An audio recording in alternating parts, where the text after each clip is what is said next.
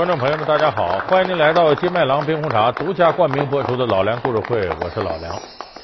中国历史上第一个皇帝啊，咱们翻开教科书，谁都知道秦始皇。说秦始皇统一六国，他最大的贡献是什么呢？其实就是我们刚才说那两个字“统一”上。他建立了中国历史上啊第一个中央集权的大一统国家，结束了七国呀分裂的这个局面。所以说，他在这方面呢，等于确立了两千多年的封建帝王制度。你看，统一度量衡，统一文字啊，统一货币，这个对于各个民族的沟通啊、交流啊，是起到很重要作用的。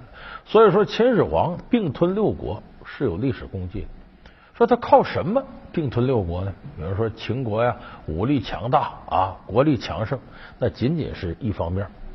最重要一点，他能并吞六国，并不完全是秦国多强大多了不起，而在于六国呀本身有很多失误的地方，等于是主动配合着让秦国都给扫净了。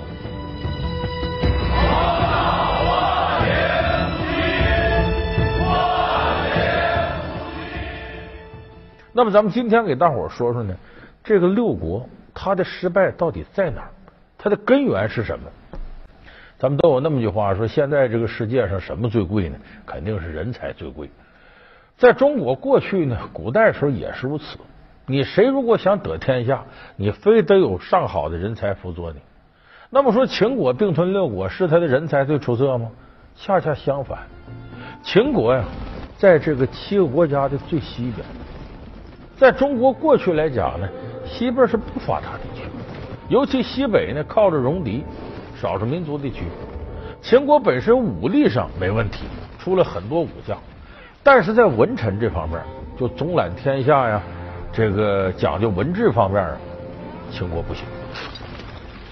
秦国前前后后给他有重大决策的，能够做到并吞六国的基本战略的这样的人，几乎没有一个是秦国人。你看，咱说秦国什么时候开始强盛的？咱都会想起个典故，叫商鞅变法。这个商鞅是哪儿的人呢？商鞅是韦国人，保韦的韦，那个韦国人。他本名叫韦鞅，然后从韦国跑出来呢，到了魏国，当了一段这个客卿呢，觉得没啥出息，才跑到秦国。秦国给了他很广阔的天地，他在秦国秦孝公时期搞了商。